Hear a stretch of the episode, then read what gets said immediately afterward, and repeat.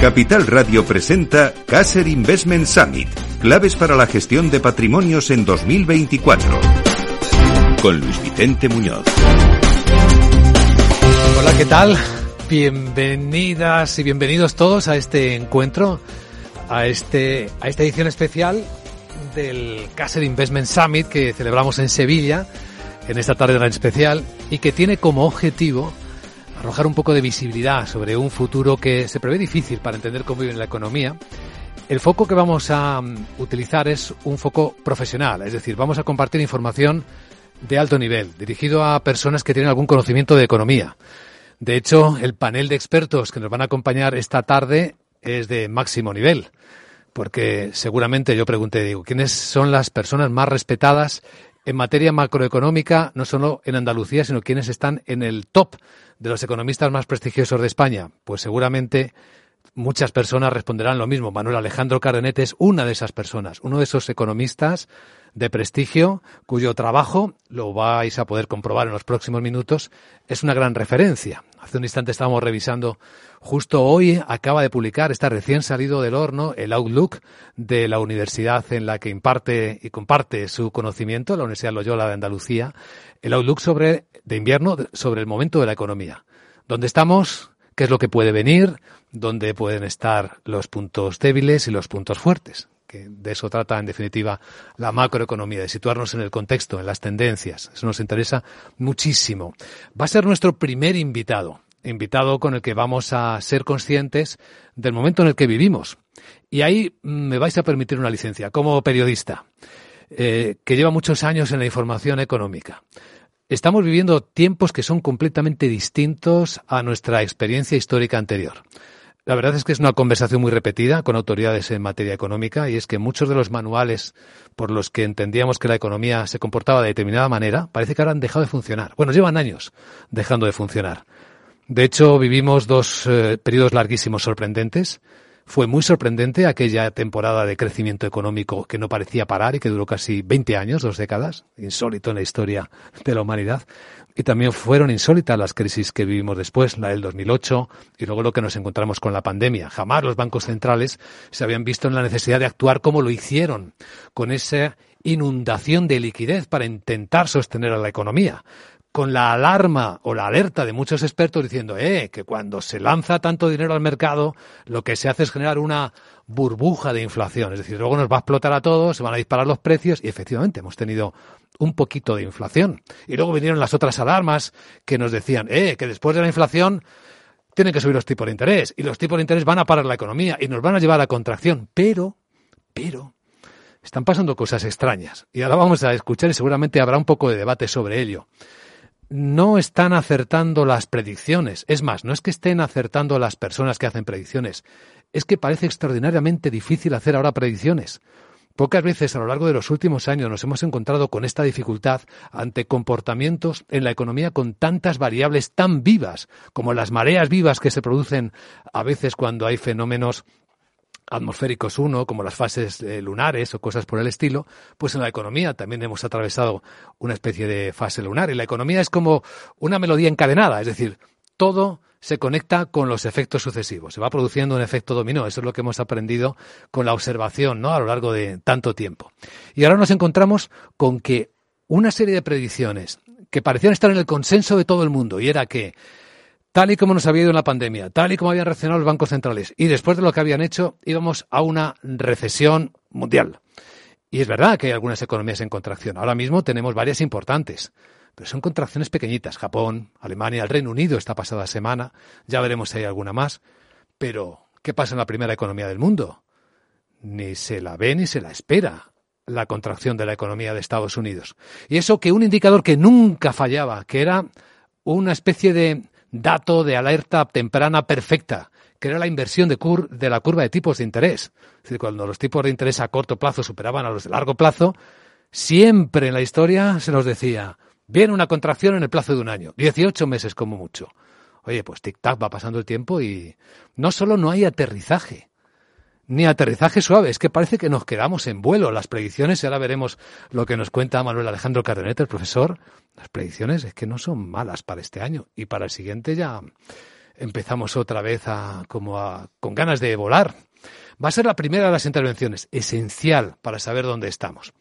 Después vamos a escuchar, no sé si en este orden, pero probablemente sí, a Salvador Más. Es el fundador de GPT Advisor. Es el momento de la inteligencia artificial. No se habla de otra cosa en todo el mundo. En el mundo de la inversión es una auténtica revolución lo que la inteligencia artificial generativa es capaz de hacer. Bueno, pues con nosotros va a estar aquí en directo en Sevilla una de las personas que más se ha estudiado en qué puede ayudarnos cuando hablamos de inversión la inteligencia artificial. Ha desarrollado sus modelos, nos va a explicar qué es lo que ve, incluso va a mostrar algunos de sus experimentos para que disfrutemos juntos de la experiencia esta tarde. Y bueno, y después em, vamos a conocer el modelo de casa de asesores financieros, que es una singularidad en lo que se supone que debe transformar el mundo de los asesores de inversión. Hay una cosa muy diferente de España respecto del mundo capitalista, del americano, y es que en Estados Unidos, por ejemplo, todo el mundo, además de tener un médico de cabecera en el que confía, tiene un asesor financiero, en el que confía igual que confías en tu médico porque te va a diagnosticar bien y te va a dar las medicinas correctas, pues un americano no entendería no tener un asesor financiero al que preguntarle em, por el riesgo, por su perfil, por lo que le preocupara, estando seguro que el médico o el asesor financiero no le va a vender algo. No sé si me explico. Tampoco quiero entrar mucho más a fondo, pero se trata de independencia, se trata de transparencia, se trata de autenticidad un valor que creo que en este tiempo tenemos que reivindicar cuando la inteligencia artificial a veces nos hace dudar de lo que es verdad, de lo que es eh, una, un postizo, algo falso. Así que vamos a entrar ya en materia, empezando por la primera parte, con la introducción al momento económico, las perspectivas macro para este año 2024, un poco de visibilidad a lo que viene, con eh, el profesor catedrático de Economía de la Universidad de Loyola de Andalucía, Manuel Alejandro Cardenete, en lo que puede ser, bueno, ya se ha publicado, no voy a contar nada, una de las eh, últimas actividades antes de entrar de nuevo en su compromiso como servidor público. No diré nada más, porque eso tiene que autorizarlo y publicarlo el gobierno de la Junta de Andalucía. Imagino que lo hará en fechas próximas. Muchísimas gracias, profesor, por acompañarnos. ¿Cómo va a ser este año? ¿Qué es lo que dice el Outlook que acaba de publicar hace un rato apenas uno de los think tanks más respetados de España que forma parte del consenso de Funcas. O sea, estamos hablando de uno de los sitios que forman parte del consenso de España. Bueno, pues muchas gracias. Lo primero, agradecer a Capital Radio la invitación, a ti Luis por tus palabras tan cariñosas. Yo creo que has levantado muchas expectativas, pero vamos a intentar, vamos a intentar cumplirlas. Bueno, efectivamente esta mañana presentábamos el, el número 34, 34 Loyola Economic Outlook, que es el informe de previsión que hacemos desde el Departamento de Economía, el cual dirijo y el que llevamos ya pues casi nueve años haciéndolo en colaboración con la Confederación de Empresarios de Andalucía. Y hace como cinco años entramos en el, en el panel de FUNCAS, que están todos los centros de previsión más importantes de España, desde el Banco de España, Ministerio de Economía, CEPREDE, CaixaBank Research o BBVA. Pues efectivamente esta mañana presentábamos, hacemos una doble, eh, un doble contenido, uno a nivel nacional, que es lo que nos pide Funcas para pertenecer al panel, y otro a nivel regional. Por lo tanto, podremos, puedo hablar de los dos contextos. Con respecto a nivel nacional y en la intervención esta mañana con, los, con la prensa, hacíamos una reflexión de lo que está pasando ahí fuera. Y daba unas pinceladas, dos pinceladas positivas. La primera que España está mejor que el resto de las economías de nuestro entorno a nivel de crecimiento, ahora veremos el dato. Eh, en una recesión generalizada a nivel mundial, donde, como bien apuntabas, Alemania no repunta, Japón no repunta, Estados Unidos se queda, casi se atasca, pero España está, digamos, ah, capeando bien este temporal. Y la segunda variable, que es importante, es que el Uribor, un tipo de interés que nos sirve de referencia para eh, todos los préstamos hipotecarios y no hipotecarios, sigue esa tendencia relajándose o de relajo, y yo lo decía esta mañana, eh, yo hago toda una apuesta a que el Banco Central Europeo va el tipo de interés antes de verano, por mucho que la señora Lagarde haya dicho que en verano, yo me apuesto aquí que antes de verano se bajará el tipo de interés, sobre todo si los Estados Unidos, que la economía no tira, aunque el empleo va bien en Estados Unidos, eh, la Reserva Federal baja ese 5,5, lo baja algo y abre la puerta a un descenso a nivel a nivel europeo. Yo apuesto, estamos en febrero, todavía hay margen hasta verano, que antes de verano el Banco Central relaje el tipo de interés, sobre todo porque el nivel de inflación, y lo veremos para España, se está comportando, incluso en Alemania empiezan a controlarlo. Eso sería lo positivo. ¿Y qué es lo negativo? Primero, la gran incertidumbre geopolítica que tenemos. ¿eh? Tenemos la guerra de Ucrania y Rusia que está cronificada, tenemos toda la guerra de Israel y Palestina que están empezando a meter otros actores en ese conflicto y toda la problemática que se está generando en el Golfo para el movimiento de barcos y de energía. Tenemos un crecimiento mundial, como digo, que se ralentiza, incertidumbres electorales. En economía no nos olvidemos que es una ciencia social, y eso lo, lo recuerdo a mis alumnos, no somos una ciencia empírica y los comicios electorales pueden influir. Tenemos elecciones en Estados Unidos, tenemos elecciones en Reino Unido, Parlamento Europeo, por donde respirará la Comisión, y después un tema muy particular en España que no nos está ayudando. Uno, el tema de la sequía, muy particularmente en Andalucía, y dado que estamos en Sevilla, muy particularmente en Andalucía. La agricultura aporta a España el 2,5% del PIB, pero es que en España, en Andalucía es el 7%. Pero es que si le sumamos a Andalucía la distribución agrícola y la transformación agrícola sube hasta 15 puntos de PIB. Para que los oyentes lo pongan en contexto, el turismo en Andalucía aporta el 13% y la agricultura con todo lo demás llega al 15%. Por tanto, el impacto es eh, bastante importante. De hecho, la, tasa de crecimiento del PIB que estamos barajando para Andalucía para este año será, sería de 1,9% de PIB. Y me preguntaban los periodistas, bueno, ¿y si la agricultura fuera bien? Pues posiblemente podríamos sumarle al menos 4 o 5 décimas, nos podríamos ir a un 2,3, 2,4.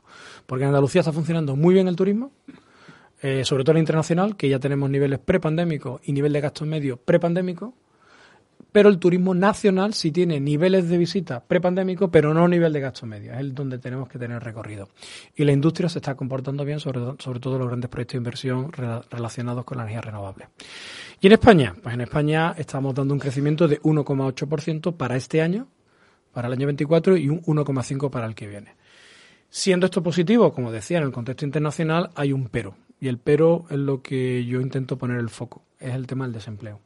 Las previsiones que hemos presentado esta mañana, el dato de paro para España sería de 11,4 para este año, 11,9 para el año que viene y en el caso de Andalucía 17,9 para este año, 17,7 para el año que viene. Yo esto lo vengo explicando hace ya bastante tiempo en mis intervenciones. Yo creo que España y por tanto Andalucía, no nos olvidemos que el mercado laboral, la legislación es nacional, los comunidades autónomas tienen poco o ningún margen de maniobra. Estamos lo que llamamos los economistas tasa natural de desempleo si nos ponemos muy, muy finos, la tasa NAIRU, la Non-Accelerated Inflation Rate of Unemployment, la tasa de desempleo que no acelera la inflación. ¿Esa qué tasa es?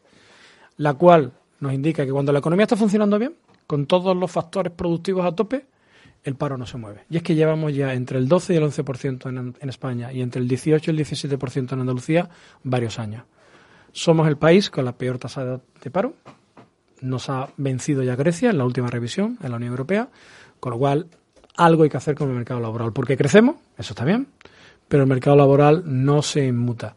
Y yo creo que todo el paquete de medidas que se están implementando a nivel nacional, y me refiero a una subida exponencial del salario mínimo profesional, el anuncio de una reducción de jornada laboral, eh, el tema de las cotizaciones sociales, etcétera, etcétera, no está haciendo precisamente lo que debería ser, que es un mercado laboral más flexible. Cuando yo a mis alumnos les explico cuáles son las características de tener un mercado laboral rígido y hago el checklist, España las tiene todas, todas las características para tener un mercado laboral rígido y se ve en los datos. Hasta Portugal, nuestros vecinos, creciendo bastante menos, tiene una tasa de paro del 7%. Por tanto, bien, pero como decían antiguamente, hace unos años, a los alumnos eso necesita mejorar, necesitamos mejorar. Y no veo yo en el en el contexto nacional que hay una reforma al mercado laboral realmente la que necesitaría España, que sería de una flexibilidad. Y claro, Andalucía se le suma también otras problemáticas particulares que hacen que esa tasa de paro sea el 18%, aunque uno, y estamos aquí en la Cámara de Comercio en el centro de Sevilla, pasea por la calle y no percibe que tengamos un dato de paro del 17%. Otro país tendría los contenedores incendiándose. Aquí, ¿por qué no ocurre eso?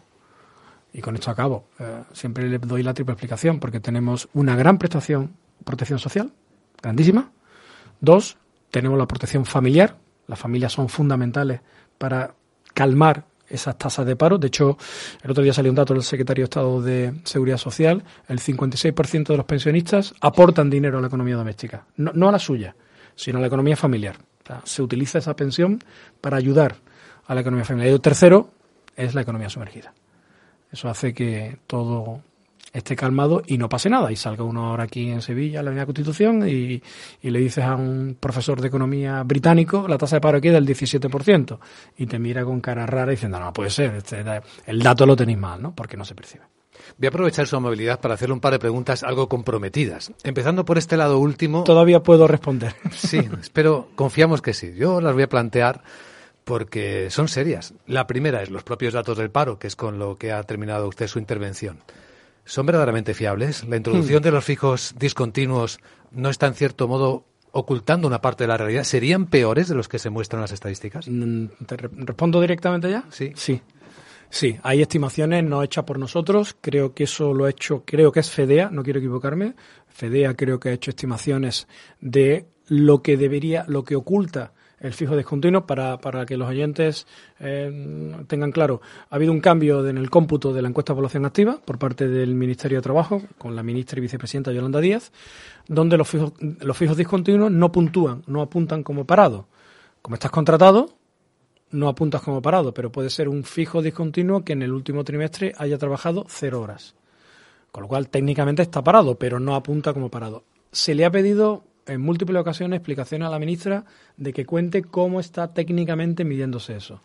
Creo que FEDEA, no quiero equivocarme, si no es FEDEA, siento por FEDEA por nombrarlo y al que no lo es por no nombrarlo, eh, apuntan que seguramente hay un enmascaramiento de entre 600 y 700 mil puestos de trabajo que tendrían que aflorar más sobre el dato de EPA que en estos momentos tenemos. el dato sería peor. Mucho peor, claro. Peor. La segunda parte, elevando este riesgo de crédito de las estadísticas. Hay también en el debate una polémica importante sobre si estamos midiendo bien el Producto Interior Bruto de cada país. ¿No deberíamos utilizar mejor una medida de PIB per cápita? O incluso yendo a un problema mucho más profundo y casi ya eh, sistémico de la economía española, la caída de la productividad que venimos registrando en los últimos años. ¿Lo estamos midiendo correctamente? ¿No deberíamos medir la producción a partir de la gente que trabaja para saber si estamos produciendo más o no quienes trabajamos? Esto ya casi es un examen, ya estamos llegando a nivel de examen. A ver, por parte. Eh, tema de, de, la medición del PIB, una de las cosas que preguntaba. Se le atribuye a Dan Smith, padre de la ciencia económica, pero no es él quien, quien, a quien se le, se le debe atribuir la frase, lo de hay mentiras, grandes mentiras y mentiras estadísticas. El PIB es la herramienta menos mala que tenemos para medir el nivel de producción de un país. Hay una ventaja, está generalizada, extendida, extendida a nivel mundial y todo, todo el mundo lo hace de la misma forma, con lo cual es homogénea. Ha habido muchos proyectos de reforma del cómputo del PIB, lo que debe de contener o no, o si faltan componentes para eh, recuerdo, por ejemplo, eh, el presidente Sarkozy fue uno de los grandes impulsores en su época de, primer ministro para impulsar un cambio en el cómputo del PIB en Eurostat a nivel europeo. No se ha conseguido.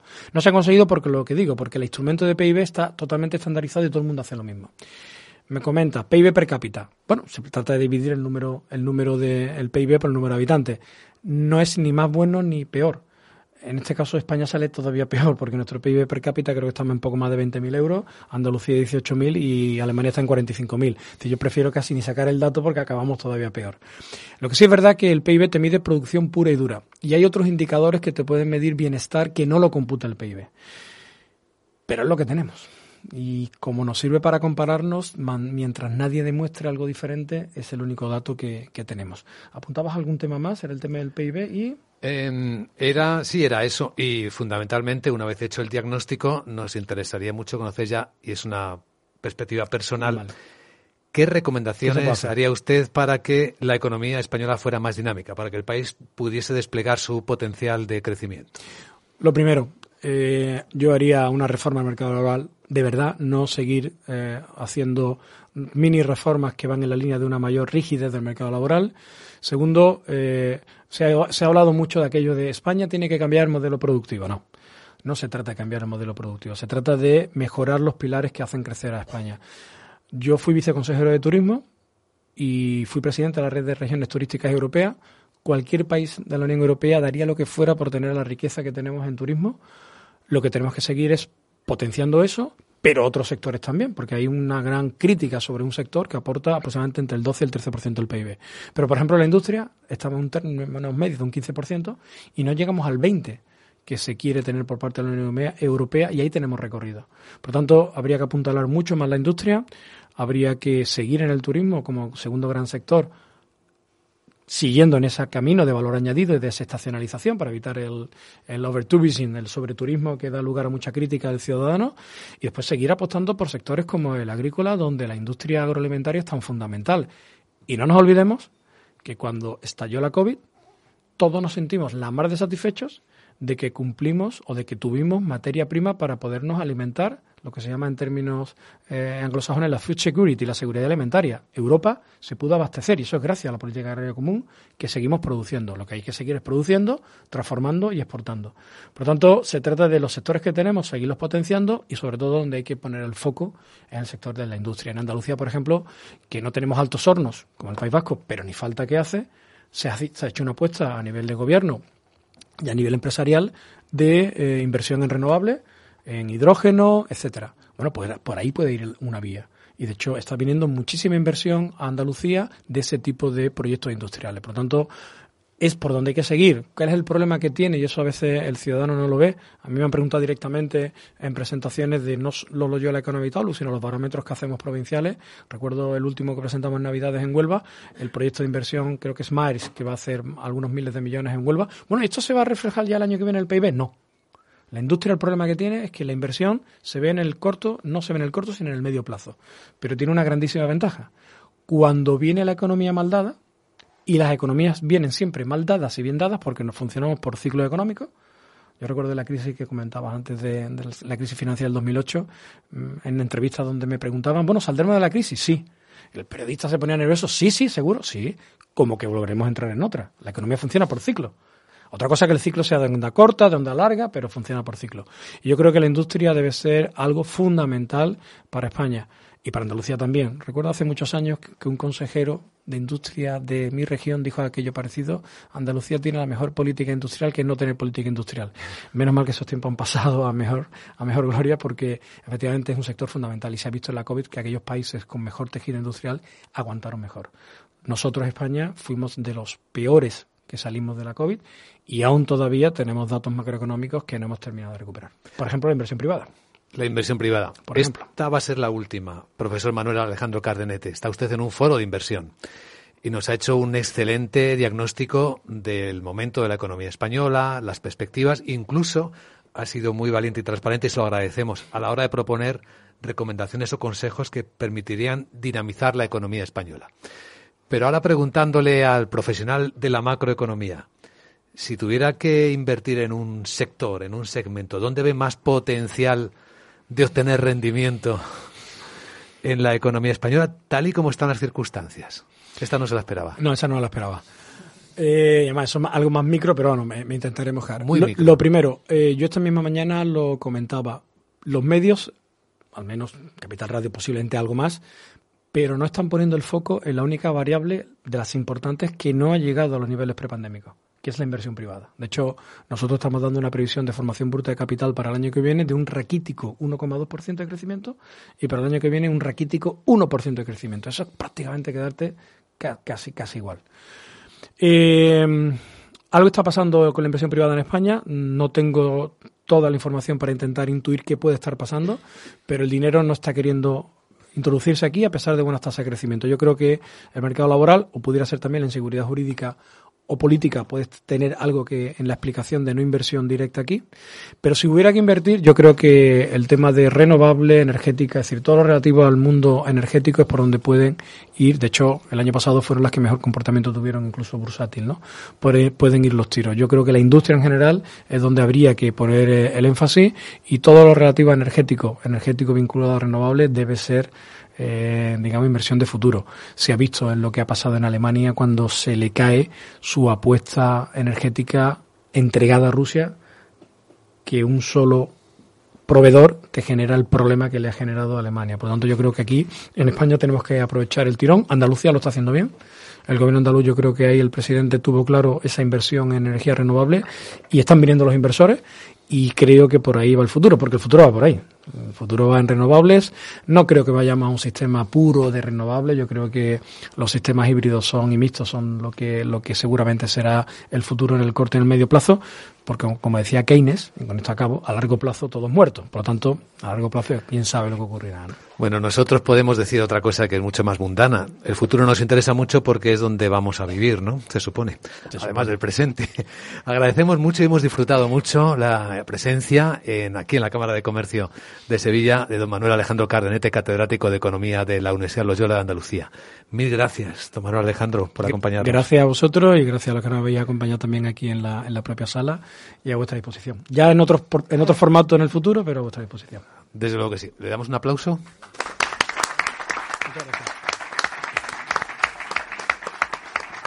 Y le liberamos que sabemos que tiene un compromiso, ha hecho un hueco en su agenda y se lo agradecemos muchísimo.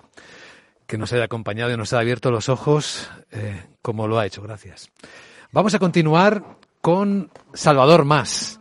Salvador más eh, es un emprendedor de raza, lo definía así a Uribe Echevarría y desde luego lo es, yo lo conozco desde hace mucho tiempo y lo es.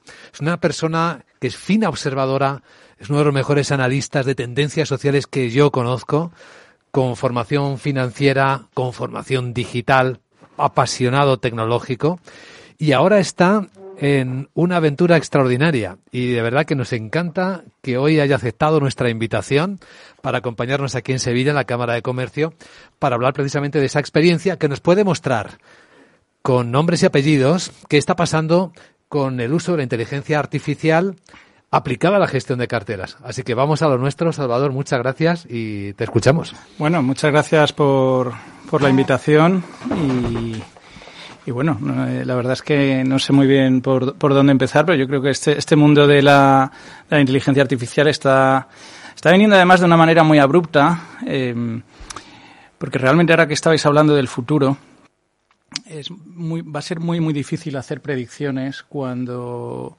el, la naturaleza de los cambios de verdad es exponencial. Y eso es lo que, y eso es lo que, lo que está pasando con todas las cosas en torno a lo que es la inteligencia artificial generativa. La semana pasada, eh, no sé si visteis la, el OpenAI, que está siendo el gran, el gran iniciador, el gran, mm, eh, el gran, eh, el gran innovador de esto y el que está liderando todo esto, que como no podía ser de otra manera, es una, ha sido una startup independiente. Es decir, no ha sido ni Amazon, ni Google, ni Microsoft, eh, aunque Microsoft como siempre son los más listos y han comprado eh, OpenAI, han comprado una parte importante, eh, ni Apple. Si, si, si, nos fijamos, estas empresas ya son empresas viejas. O sea, las empresas que ahora pensamos, las empresas tecnológicas, estas ya son empresas que tienen más de 20 años, ¿no?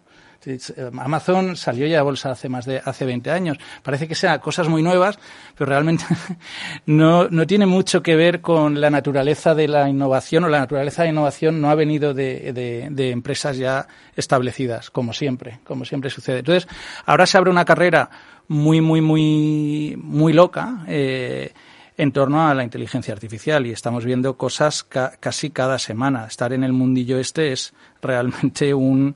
Tienes que ir al psicólogo para prepararte eh, para la velocidad de cambio que, está teniendo. Incluso sin ir al, incluso aunque vayas al psicólogo no estás preparado porque es, es impredecible lo que pasa y la velocidad a la que pasa. La velocidad a la que pasa no, no la puedes saber.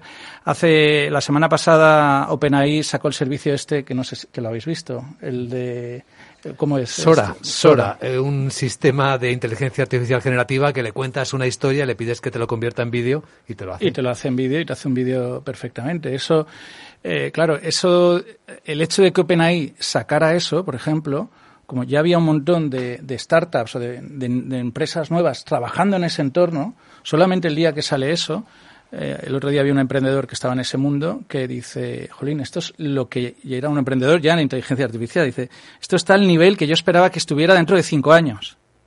De repente, en un día has avanzado cinco años. ¿Por qué?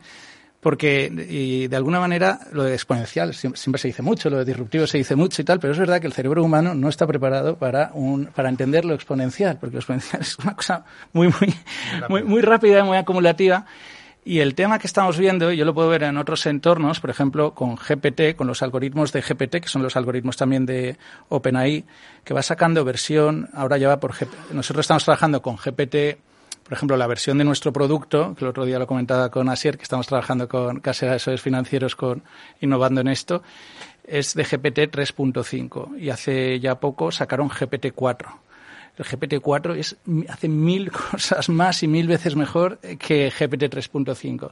Pero es que el GPT-5, el GPT, para que entendamos lo que es las letras GPT, que yo creo que son bastante aclarativas, es generative, la G es de generative. Generative quiere decir que cada vez que hace algo es una cosa nueva. Esto es importante que lo entendamos porque muchas, o sea, cada frase no está copiando y pegando una frase y no, cada cosa que hace, cada, cada pregunta que le hacemos a, a ChatGPT es única o está creada en ese momento. Eso es importante crear, o sea, entender, o como los vídeos estos, que la máquina está creando cosas. No es que la máquina está como Google está sabiendo, no, se están creando cosas. Eso, eso es lo primero porque eso es, muy interesante, es generativo. Y la segunda es interesante porque es pre-trained. La P de, de GPT es pre-trained, pre-entrenado. ¿Qué es esto? Esto es que en la primera época de GPT, hasta, bueno, la primera época que todavía estamos en ella, el, entrena, eh, el algoritmo, los algoritmos van generando cosas, imagínate, generando frases, porque al final vamos a hacer el, el, típico de chat GPT, el, típico algoritmo que lo que hace es hablar bien, ¿no? Habla, ha aprendido a hablar, ha aprendido a hablar y además crea. Entonces, lo que el algoritmo está generando, la lógica del algoritmo es que el algoritmo está buscando cuál es la palabra que sigue en una frase, cuál es la siguiente palabra. Y el algoritmo está todo el rato funcionando para saber cuál es la siguiente palabra. Esta cosa tan tonta que incluso en los mensajes de WhatsApp a veces la tenemos, ¿no? Que te fastidia porque dices, coño, que no es esta palabra, que es otra y tienes que borrar. Ese algoritmo desarrollado a lo bruto es lo que hay eh, debajo de ChatGPT.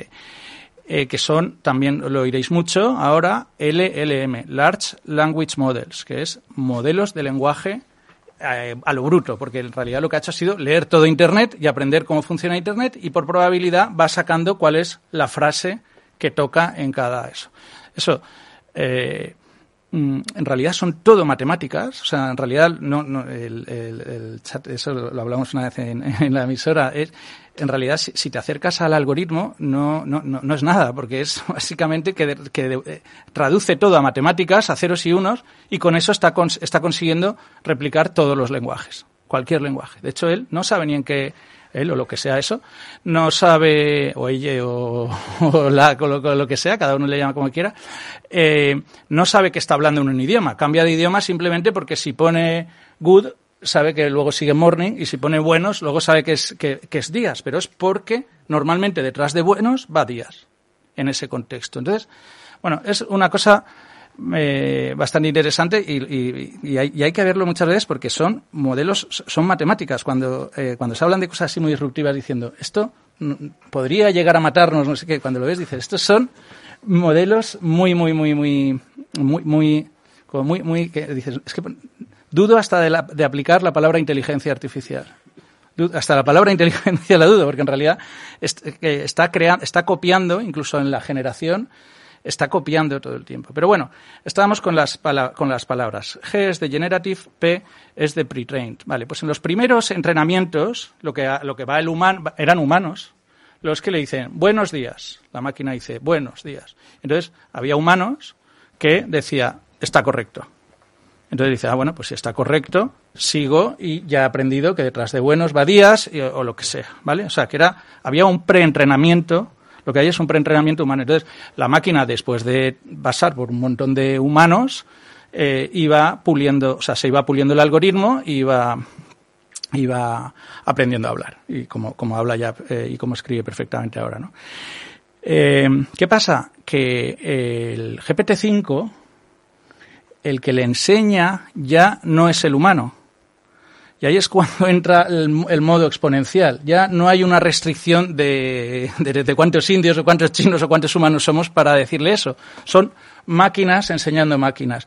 Y eso ya se está ahí, ya, ya estamos ahí. De hecho, el propio GPT-4, yo ya estoy viendo cosas alucinantes porque GPT-4 ya escribe código, eh, cuando le dices, oye, calcula la rentabilidad de este, de este producto o lo que sea, ya escribe, eh, escribe el código, se está diciendo él a sí mismo el código que tiene que escribir para hacer ese cálculo de rentabilidad.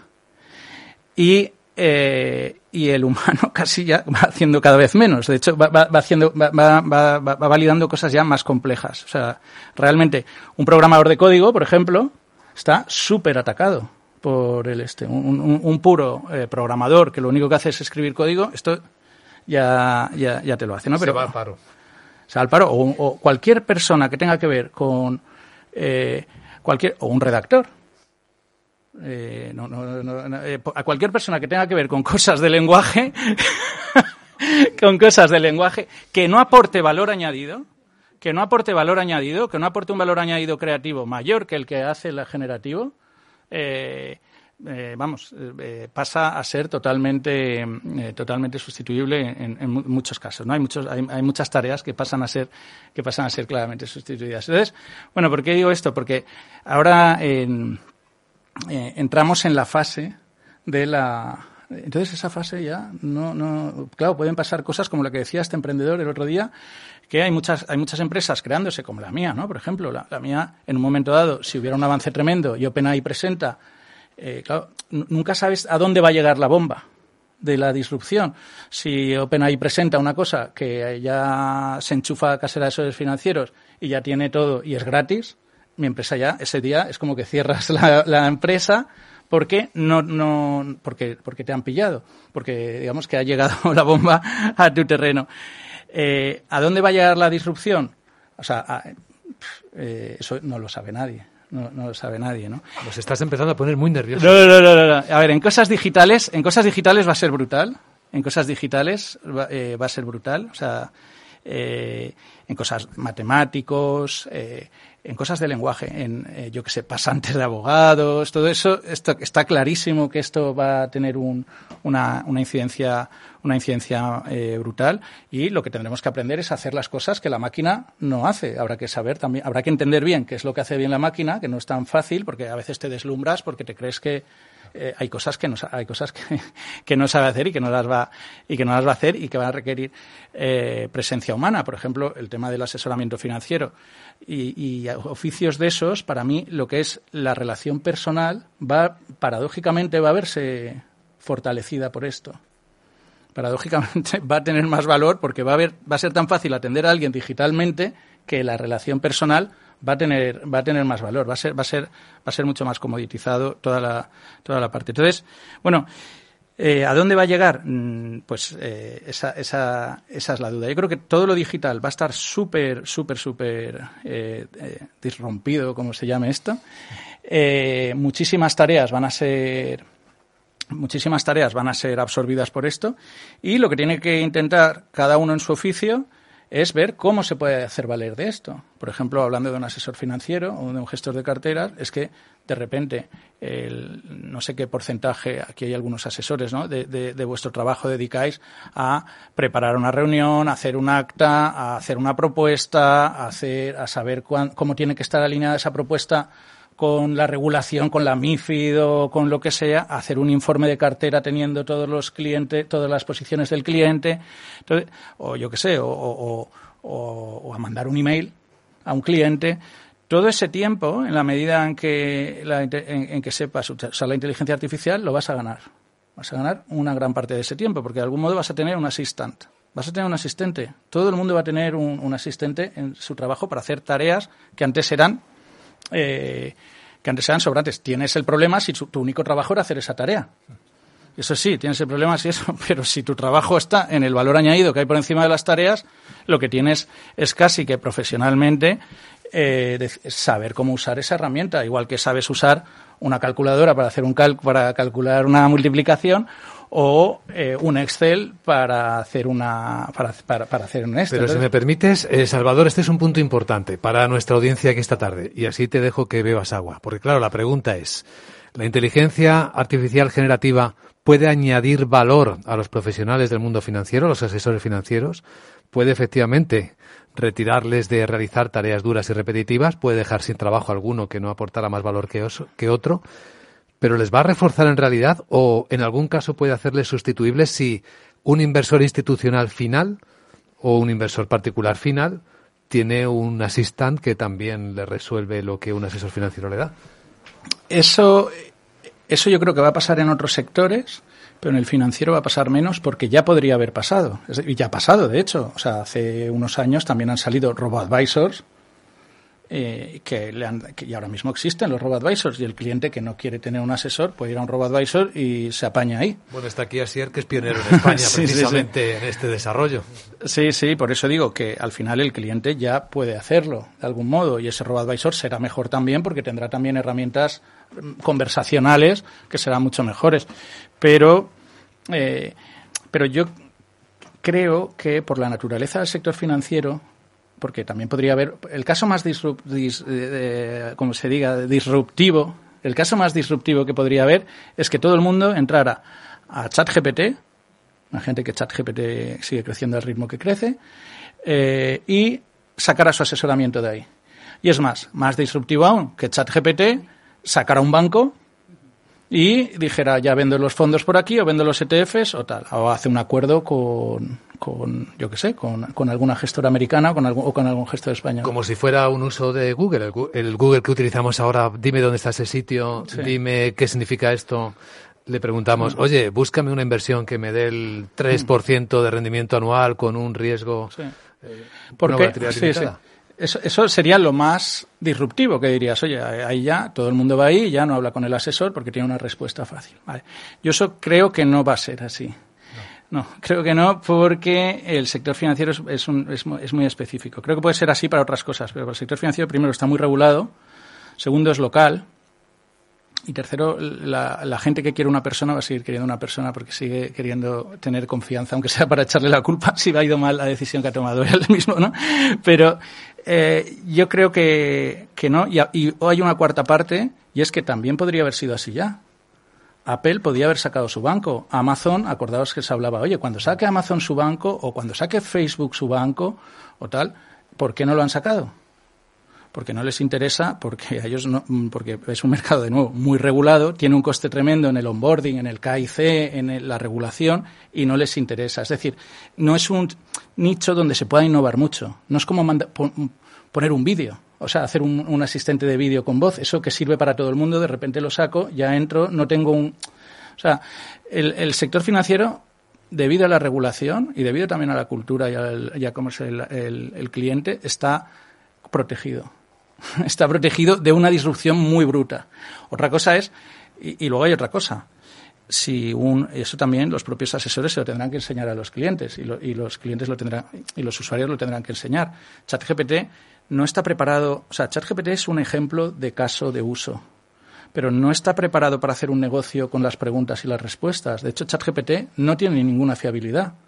ChatGPT está leyendo por Internet y te está sacando cosas de Internet. Tiene la fiabilidad que tenga Internet, pero ChatGPT no hace el algoritmo no hace ninguna distinción entre lo que es verdad y lo que es mentira. De hecho, el gran problema que tiene es que te cuenta muchas mentiras con apariencia de verdad pero te cuenta mentiras porque no sabe ni lo que está diciendo. Como digo, está cogiendo y está copiando y pegando. Entonces, está copiando y pegando y, creando. Pero, entonces, por eso, de algún modo, y eso es una intro para mi empresa, ¿no? Por eso nace una empresa como GPT Advisor, porque nosotros no trabajamos en chat GPT, nosotros vamos a trabajar creando entornos de GPT con esa inteligencia artificial, pero con las bases de datos de los de las entidades, por ejemplo. Es decir, cuando Caser Asesores Financieros tenga GPT Advisor, tenga un software GPT, estaremos leyendo de los productos que distribuye, que distribuye Caser. Y si estamos distribuyendo de otros productos, de otros fondos de inversión, será de fuentes que Caser ha validado como fiables, no de Internet por ahí y tal, porque ChatGPT está programado para contestar, no para contestar la verdad. De hecho, la verdad le importa un pito. De hecho, lo pone, lo pone abajo, pone, esto puede ser mentira. O sea, esto, no, no está, hay un disclaimer muy grande. Entonces, ¿Qué, eh, habrá? Pues habrá empresas como la mía, o como la que he fundado con otros colegas, que lo que van a hacer es aplicar la inteligencia artificial, pero a empresas o a sectores, como el caso de asesoramiento, como el caso de GPT Advisor, pero el control de esos datos y el control de esa calidad y el control de que las propuestas, por ejemplo, salgan bien, va a ser de la entidad. Es decir, imagínate que, y ahora también estamos trabajando con CNMV eh, para ver cuál es el impacto de esto, ¿no? Y entonces, o, la propia SEC, los americanos, los reguladores americanos ya ha dicho cosas de esto. Dice, oye, tú no puedes poner el algoritmo para que sea el algoritmo el que diga dónde invertir. Yo no puedo ir, una entidad no puede ir y decir, eh, oye, compra Microsoft en vez de comprar acciones de Nvidia o de Apple. Eh, ¿Por qué? Porque lo ha dicho el algoritmo. Eso no, eso no lo puede decir. Dice, no, no, usted tendrá que tener a alguien dentro que me diga por qué se ha, se ha dicho eso. Y si me dice qué algoritmo es, eh, sáqueme el código fuente del algoritmo. Y como GPT no tienes el código, como no tienes el algoritmo, no es una cosa válida para, no, no tienes el, el, código del algoritmo, es una caja negra. Tú no puedes decir, no puede ser que venga el cliente y te diga, oiga, ¿y usted por qué me recomendó comprar Microsoft en vez de Nvidia? Ha subido un montón de Nvidia. Y dice, no, no, porque lo dijo la máquina. Eso no, eso, eso va, eso va. Por eso digo que, que el entorno financiero, muchas veces, yo llevo muchos años aquí y y siempre a veces dices, jolín, ¿por qué va tan lento, no? Porque hay muchas cosas que van muy rápidas y en el entorno financiero parece como que hay cosas que, que, van, que van muy lentas en comparación con otros sectores. Y al final es un poco porque es un sector, es un sector delicado y, y por la protección, la propia protección de la, de la regulación que protege al inversor, pero también protege al, al, al cliente de, de, estas cosas. Así que eso es un poco la, la, sensación que tengo yo. Pues muchísimas gracias, Salvador Más. Ha sido muy, muy interesante verlo funcionar. Un aplauso para Salvador.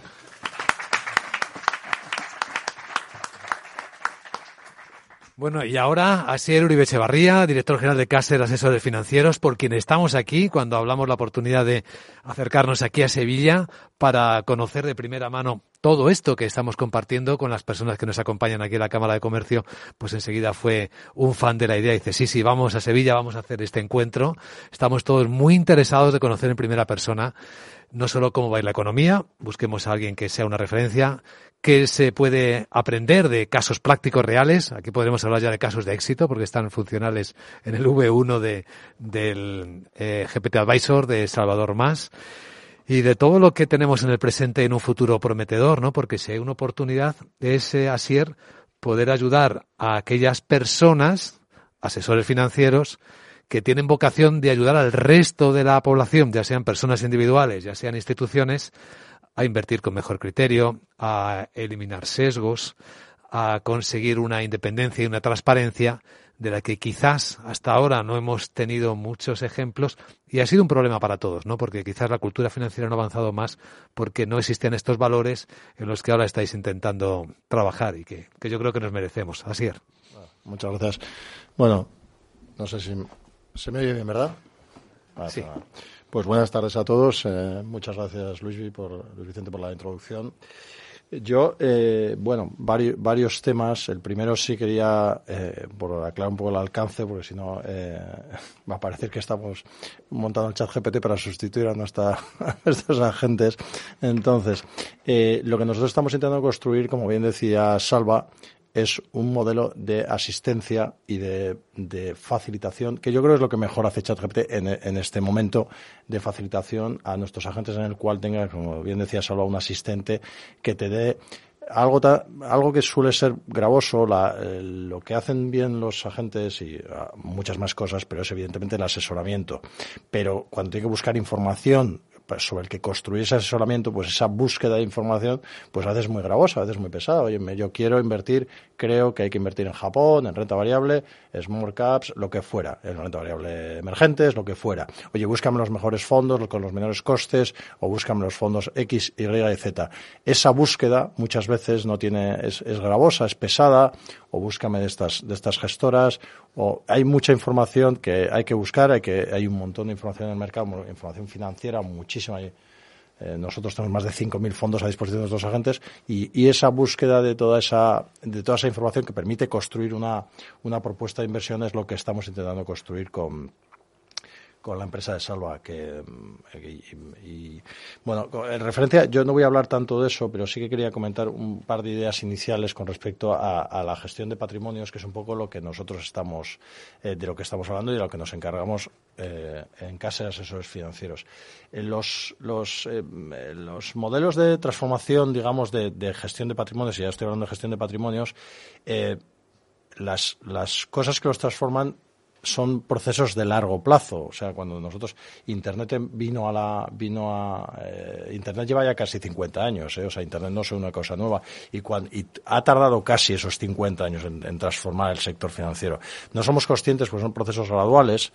Y, pero son procesos lentos. Por todo lo que estaba cometiendo Salva, de que al final el sector, el sector financiero es un sector que eh, permea a todo lo que hacemos, o sea, al final el sector financiero es la, somos todos nosotros la, la sangre de una economía. Todo lo que ocurre en, un sector, en, una, en una economía desarrollada ocurre a través del sector financiero, los cobros, los pagos, los seguros, los, los eh, em, em, casi, insisto, casi cualquier cosa que ocurre eh, demanda al sector financiero y por tanto eh, es un sector, como insisto, como bien decía Rafa, hoy salva muy regulado, con muchas salvaguardas, con, con un, digamos, una amplitud enorme en todos los sentidos, tecnológico, operativo, regulatorio. Eh, entonces, todos esos cambios son cambios de muy largo plazo. Todo este cambio de la, de la inteligencia artificial o cualquier otro cambio eh, va a transformar, y no nos daremos cuenta, va a transformar todo lo que hacemos, pero lo va a transformar poco a poco, aunque la tecnología vaya rápido, detrás de la tecnología se tiene que transformar muchísimas cosas. Los modelos operativos, los modelos de servicio, los modelos regulatorios, todo eso. Lo mismo que ocurrió, insisto, con, con todo el sector fintech, que que ha ido permeando, pero que ha sido un proceso de 15, 20 años. Con todo, yo creo que toda la parte de tecnología, por rápida que vaya, irá transformándose eh, en un proceso de largo plazo de 15, 20 años.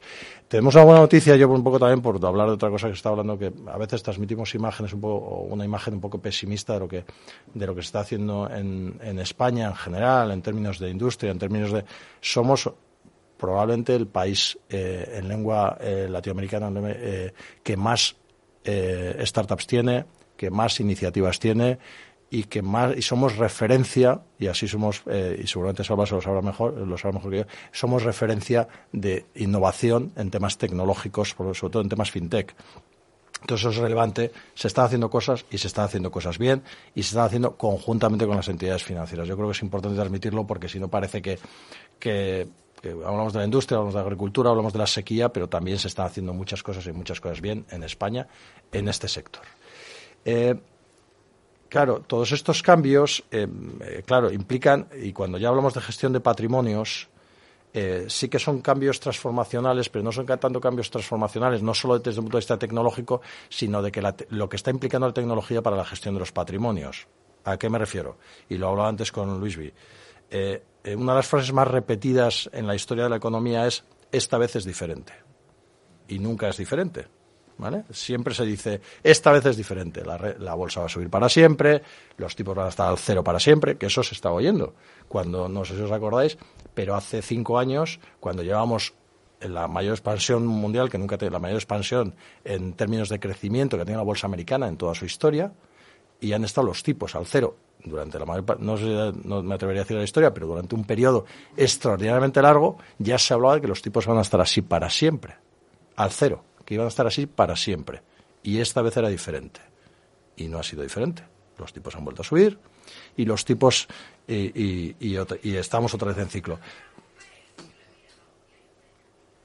Ah, Entonces, eh, yo todo esto vengo para decirlo, pero que sí que hay cambios muy importantes que implican a la gestión de patrimonios. Las descorrelaciones han cambiado, o las correlaciones han cambiado la necesidad de, inversión en activos, de, eh, activos alternativos ha cambiado. Los modelos de inversión han cambiado. Lo que antes sí que era, eh, y por eso hablo que se ha cambiado la industria, pero ha cambiado poco a poco. Lo que todo vemos ahora como normal, hace 15 años, que es lo que yo llevo en, yo he estado al frente de redes comerciales muy amplias en bancos, eh, era, no se ofrecía a nadie, solo se ofrecía a la banca privada.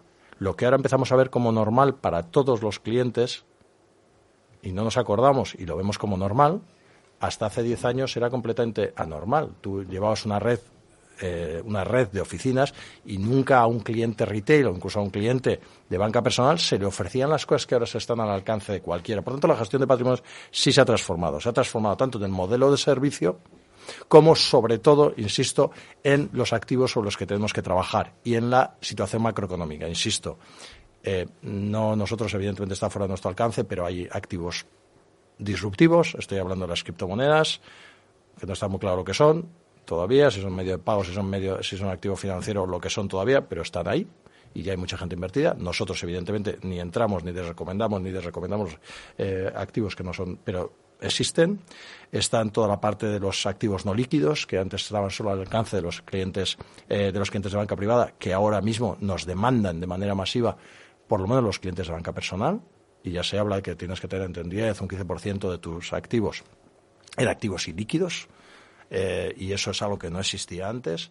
Insisto, las descorrelaciones eh, o las correlaciones entre, entre mercados han cambiado y ha cambiado la situación macroeconómica. Entonces, ¿qué es lo que no ha cambiado? Y es un poco a lo, a lo que voy. Entendamos que, insisto, todo lo que eh, antes era habitual para un cliente de banca privada ya se ha democratizado, ha tardado mucho en ocurrir. entre ellos ha sido el impacto fintech y por muchas otras razones, el impacto de la tecnología. La tecnología ha cambiado casi todo, y eso casi todo ha implicado que se cambie la gestión de patrimonios, y lo que antes era, insisto, normal solo para el cliente de banca privada, ahora es normal para casi todo el mundo.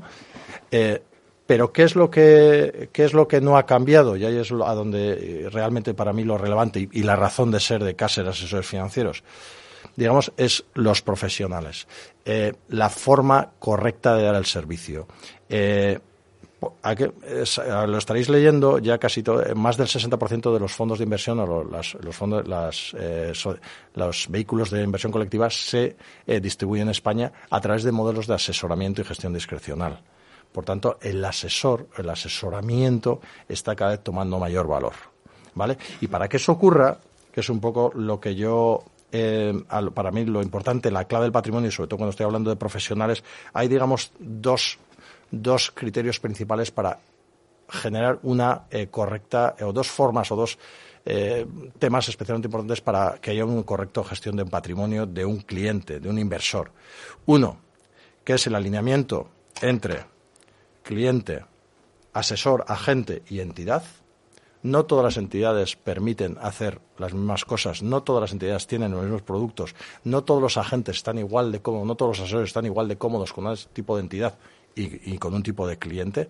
Hay entidades que permiten hacer unas cosas y que permiten no hacer otras, hay entidades completamente cerradas, hay entidades que te obligan a distribuir producto, te obligan, te obligan a distribuir producto propio.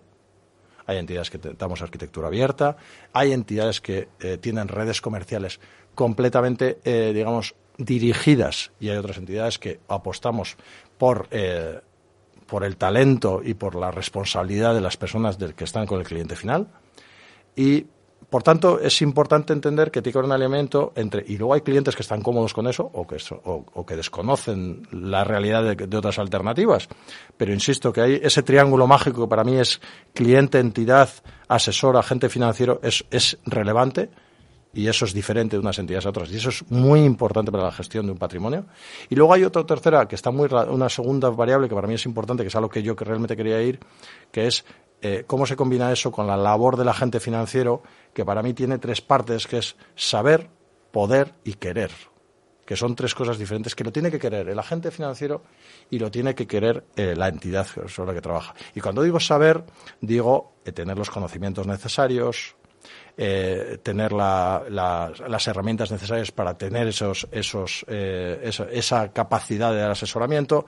Y cuando digo poder es que la entidad tenga arquitectura abierta, que tenga un portfolio amplio de, amplio de productos, que tenga las herramientas correctas, eh, que tenga todo, digamos, ese, ese, esa esa, que, a ese saber se le acompañe un poder. Esto es que el, asesor, el gestor que sabe de gestión de patrimonios, tenga también todas esas, eh, todas esas herramientas a su alcance para poder hacerlo. Y finalmente es el querer, que es que eh, la entidad y el agente esté dispuesto a hacer un, modelo de gestión de patrimonios correcto. ¿Cuál es el modelo de gestión de patrimonios correcto? Una vez que tienes toda esa, todas esas herramientas y esa libertad por parte de tu entidad para hacerlo.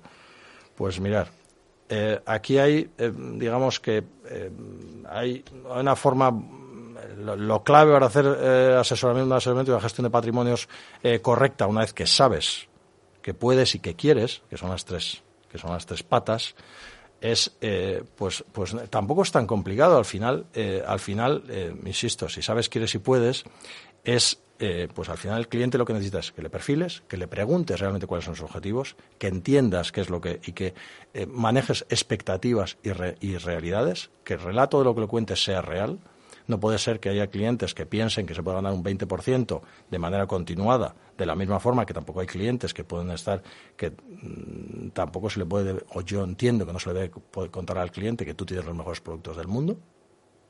Eso no, no es verdad.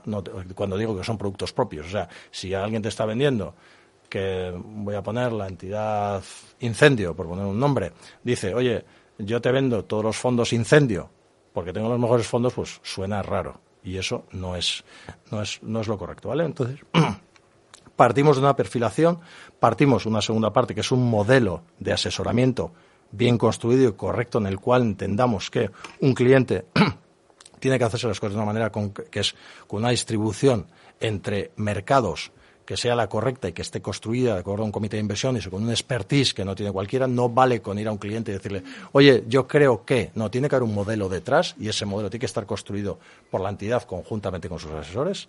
Tiene que haber un tercer punto, que es la selección de los productos adecuados, que iba en línea con lo que yo os estaba comentando, que es que haya productos eh, buenos al alcance de ese agente para ofrecérselo al, cliente final. Y para eso también hay un proceso de selección de producto en el en casas de esos financieros o debiera haber en otras entidades y luego hay un seguimiento de esas de esas inversiones. Si tú tienes esos cuatro puntos que es eh, perfilación, asset allocation o distribución, selección de producto concreto con independencia, arquitectura abierta y, arquitectura abierta e independencia, y haces un perfilado y eres capaz de alinearte con los intereses del cliente y mirar a largo plazo, creemos que eh, ese es el modelo correcto de gestión de patrimonios y ese es el que defendemos nosotros desde Casa de Asesores Financieros. Por eso, eh, al final, cuando vais a hablar con una entidad, o, sois vosotros los que los asesores financieros, tenéis que ver si esa entidad se alinea con vuestros valores y con la forma correcta de, ofrecer servicio a un cliente. Y la forma correcta de ofrecer servicio a un cliente es mirando a largo plazo, estando alineado con sus intereses y entendiendo que eh, que, que debes ofrecerle lo, que es más correcto desde tu fiel y saber entender en términos de asesoramiento con un producto adecuado para él y en arquitectura abierta. Nosotros creemos que también como modelo, como un modelo más integral debe, debe seguir un modelo de planificación financiera y eso ya es un tema nuestro, eso ya es un tema de Caser, en el cual tengas una visión más global y que seas capaz, además de no solo ofrecer producto financiero, sino ser capaz de ofrecer producto asegurador, desde la convicción de que ambas, ambas partes, eh, ambas partes son un, son un todo, que un cliente debe ser, debe ser contemplado con una visión integral y por tanto una visión integral contempla producto asegurador y producto financiero con independencia, insisto, y, con, y sin conflictos de intereses, y de esa manera, eh, y de esa manera conseguir clientes satisfechos. Eh, eh, podría entrar en, modelos mucho más técnicos que, hemos construido y que yo, que yo he construido y que, y que he construido con Salva en términos de construcción de carteras o en términos de selección incluso de producto financiero que está por debajo, pero creo que no es el, no es el, no es el foro ni es el momento. Yo quería elevar un poco más en términos, eh, digamos, más filosóficos de qué es lo que creo que debe ser una gestión de patrimonios correcta, pero luego, evidentemente, una gestión de patrimonios correcta tiene por debajo unas herramientas tecnológicas y metodológicas sólidas que deben construirse y que no están al alcance de, todas las entidades. ¿vale? Y esa es una parte más técnica que si queréis entramos, que es todos los modelos de Black Litterman, estamos hablando de los modelos de, selección de fondos, que también es importante entender cómo uno debe seleccionar los fondos, cómo hace el fan picking, etc. Pero estos son ya temas más técnicos que yo creo que, no es no es el momento. Que nos deja abierta una puerta. Quien desee saber más sabe que tiene una posibilidad y una oportunidad, que es hablando directamente con Asir o con las personas interesadas.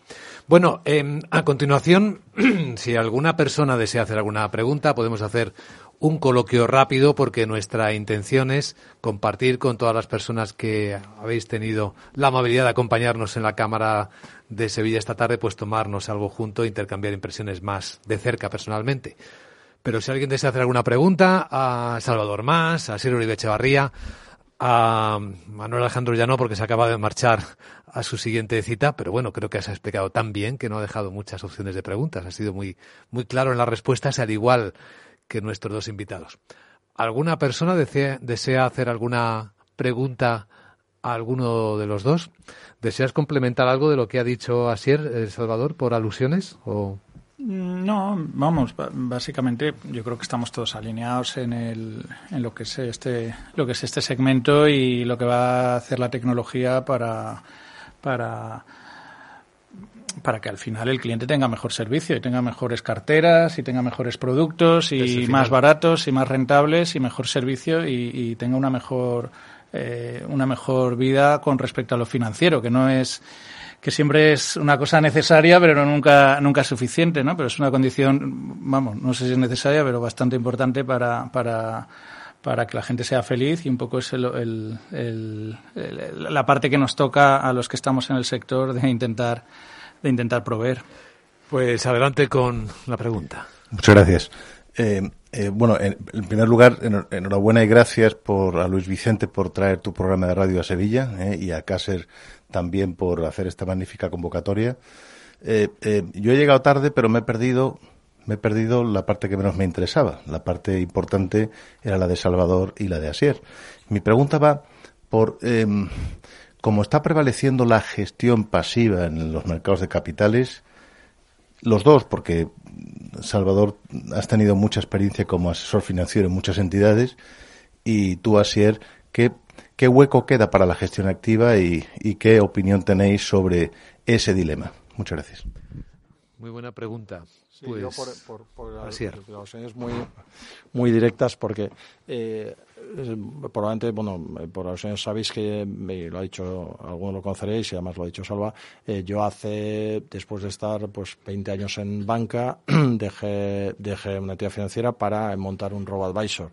Eh, es importante decir que mi robo advisor no era de gestión pasiva eh, exclusivamente, era el único robo-advisor en España que no tenía gestión, que no tenía gestión pasiva exclusivamente y era el, el robo-advisor que dio mejor desempeño en sus carteras de manera continuada. O sea, nosotros eh, dimos el mejor desempeño en las carteras eh, indiscutiblemente. El, modelo de gestión pasiva, eh, los, modelos de gestión pasiva que todos conocéis, los indexados, los Vanguard, etcétera, que son modelos que están funcionando muy bien, aunque empiezan a dar problemas, como sabes, por su excesivo volumen y porque al final acaban, acaban, acaban digamos, invirtiendo pues detrás de las, detrás de los, de, los movimientos macro, etcétera. Pero lo que es más relevante, la inversión pasiva, eh, eh, lo relevante, lo que está buscando, como decía Salva, la gente es asesoramiento real. ¿Vale? El asesoramiento está por encima de la gestión pasiva. La gente se confunde porque eh, invierte en gestión pasiva cuando la gestión pasiva fuera una solución. No, la solución es el asesoramiento previo, el asset allocation, que es en lo que nosotros nos especializamos y es lo que nosotros ofrecemos también en casas de financieros a través de nuestros agentes. Alguien que entienda eh, alguien que entienda, y yo, perdón, no ni, ni, defendía la gestión totalmente automatizada, porque nosotros en Finambés teníamos gestores, ni defendía la gestión pasiva en absoluto, ni muchísimo menos, porque nosotros somos un, un robo-advisor híbrido. ¿Vale? Lo que nosotros estamos intentando hacer en Casa de Asesoros Financieros, entre otras cosas, es, digamos, desde una gran entidad, coger todo lo bueno que hicimos en, en Finambest y replicarlo con un modelo en el que yo creo que es un modelo de personas, pero bien construido. Pero a lo que voy, gestión pasiva o gestión activa. La gestión pasiva y la gestión activa es el segundo paso después del asset allocation. Lo primero es el asset allocation, ¿dónde voy a invertir? ¿Dónde voy a invertir? Y eso lo tiene que decidir con ayuda de las herramientas necesarias eh, un gestor que es el que mejor entiende, un asesor que es el que mejor entiende las necesidades del cliente. Segundo paso, gestión activa o gestión pasiva. Eh, la gestión pasiva tiene mucho sentido en algunos mercados muy concretos en algunos mercados muy, muy, muy concretos, pero deja de tener sentido en otros mercados también, en la mayor parte de mercados. No tiene ningún sentido la gestión pasiva en mercados de renta fija, no tiene ningún, em, eh, no tiene ningún sentido en mercados emergentes, tiene sentido pero ya hay eh, fondos de gestión activa que funcionan muy bien cuando son de bajo coste en mercados, en grandes mercados de renta variable, estos Estados Unidos prácticamente solo Estados Unidos. Si tú te vas a Estados Unidos y quieres eh, invertir en renta variable estadounidense, S&P, eh, tiene sentido que inviertas a través de un, de un fondo de gestión pasiva o un fondo de gestión activa también, que hay algunos muy buenos que eh, prácticamente lo replican o hacen cosas muy parecidas a, coste muy similar. Pero entendiendo que eso solo es la parte final de tu, de tu proceso. Tu proceso es perfilado, asesoramiento, asset allocation y finalmente invertir en gestión activa o en gestión pasiva, eh, que es, digamos, la parte final del proceso y que, no, y que ni siquiera es la que más valor tiene. Ni siquiera es la que más valor tiene. Y yo insisto, y esto que defiendo aquí públicamente lo llevo defendiendo desde hace muchos años. Y no solo es así, sino que además se demostró porque nosotros éramos la entidad que teníamos las mejores rentabilidades muy por encima de los, de los gestores de gestión pasiva pura. Yo creo que la gestión pasiva puede tener, si quieres invertir, oye, 50.000 euros en Estados Unidos y te lo tienes clarísimo y eso es lo que quieres hacer, puedes hacerlo. Si quieres alguien que te acompañe de acuerdo a tus necesidades en el tiempo, es otra cosa lo que necesitas. Y yo creo que lo necesitas, lo que necesitamos en general es lo segundo, no lo primero. Eh, y digo, insisto, esto es un modelo no solo que lo digo teóricamente, sino que lo construimos así, funcionaba, y en casa de esos financieros lo mm, eh, hacemos exactamente una cosa muy similar. Sí, yo la verdad es que el tema de gestión pasiva, como hace años, eh, bueno, y el, propio crecimiento, sobre todo en Estados Unidos, que ha sido tremendo, ¿no? En Estados Unidos más del 50% de los fondos de renta variable eh, son ya indexados, puros, de, renta variable americana, eh, y la cifra sigue creciendo. en Europa menos. Pero bueno, eso, hay un poco de, de asociación de gestión pasiva RoboAdvisor, porque los RoboAdvisors hicieron mucho, mucha publicidad de, de Vanguard y compañía, de la gestión pasiva, y gestión eh, y asesor gestión activa o asesor fondos tal. Yo creo que eso es un error eh, un error gordo. Yo, yo, ahora no puedo hablar como asesor porque no asesoro, pero bueno, mira, puedo hablar de que asesoro un poco a mi padre, que es eh, cliente así que, que además un buen un buen cliente porque se pregunta las cosas y tal. Y yo creo que hay que huir de las etiquetas, ¿no? No hay que ser de la gestión pasiva de la gestión activa, sino hay que ver que siempre que hay detrás. Y, y al final, pues la gestión pasiva, eh, me acuerdo que, un día me está, tenía una, tenía una cartera en gestión pasiva, eh, una cartera de estas indexada, y entonces dice, bueno, ¿y dónde tengo el dinero yo? Tal, no sé qué. Al final miras y dices, eh, y dices, mira, pues el valor que más tienes es Tesla porque da el valor que dice, bueno, Tesla, pero Tesla, si eso está altísimo, no sé qué, dice, yo, esa cartera no puede ser. eh, entonces, claro, dices, bueno, es que esto es una cartera indexada, es invertir más en lo que más va y, evidentemente ha habido muchas burbujas, está la, famosa burbuja de los Nifty 50s, aquella, no sé en qué años fue, los 70 o los 80, que de repente se están creciendo mucho las valoraciones de las cosas porque está invirtiendo, ya digo, más del 60% de los fondos de renta variable en Estados Unidos están comprando las cosas simplemente porque están en el índice y simplemente con ese peso. Entonces, dices, bueno, eh, esto, mm, bueno, pues puede, o sea, hay que saber lo que hay. Y me acuerdo que me dijo mi padre, joder, ¿y no podría invertir en, en eso, pero neutralizar el peso de Tesla?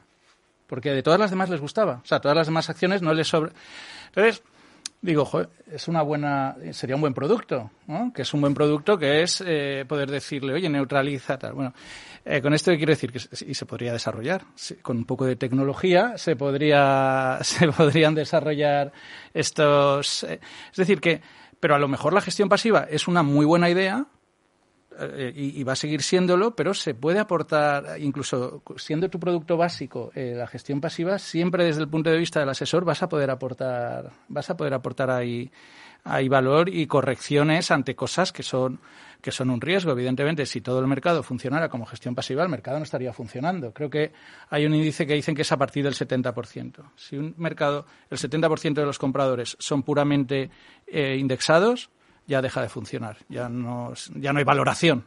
no, no sé si eso también hay gente que lo discute, pero evidentemente ya están las cosas ahí, no porque valgan tanto, sino porque están ahí.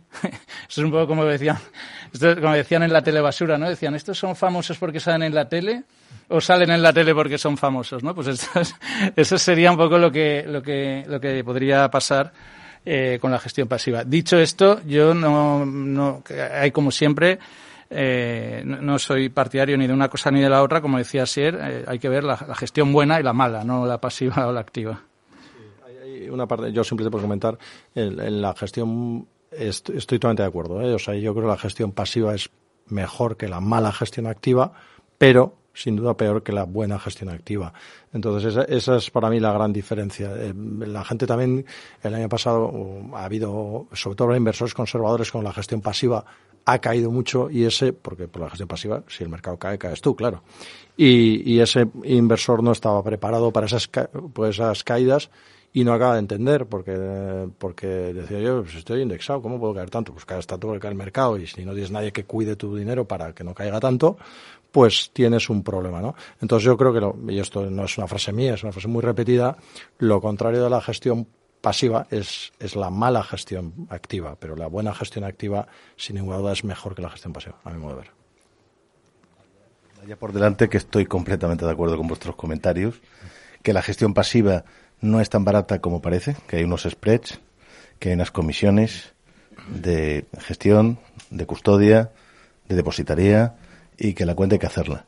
Y a mí me llama la atención cómo eh, Warren Buffett está vendiendo Apples a saco ahora mismo y Jeff Bezos está vendiendo, ha vendido recientemente 2 billion de Amazon. O sea que aquí, aquí hay, hay que tener cuidado. La clave es tener un buen asesoramiento, eso está claro. Eh. Totalmente de acuerdo. Cuando le preguntaron a Buffett por qué hacía eso, pues respondió, es que esto había engordado demasiado, demasiado peso en la cartera. Cuando nos dimos cuenta de lo que pesaba en mi cartera, nuestra cartera de Versailles Hathaway y Apple, pues claro, nos dimos un susto.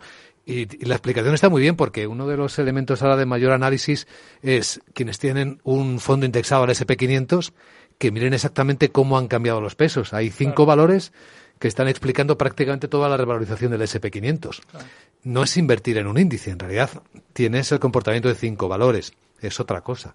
Sí, pero el año que, el año pasado fue fenomenal. Es decir, ah, sí, al final claro. la, o sea, vas a la burbuja mientras mientras siga. O sea, es, como siempre, esto todo es muy complicado, ¿no? También Warren Buffett le dice, le recomienda a su mujer cuando se quede viuda que invierta todo en el ETF, ¿no? De Standard Poor's. O sea que eso fue hace años. Eso fue hace años. No sé lo que diría.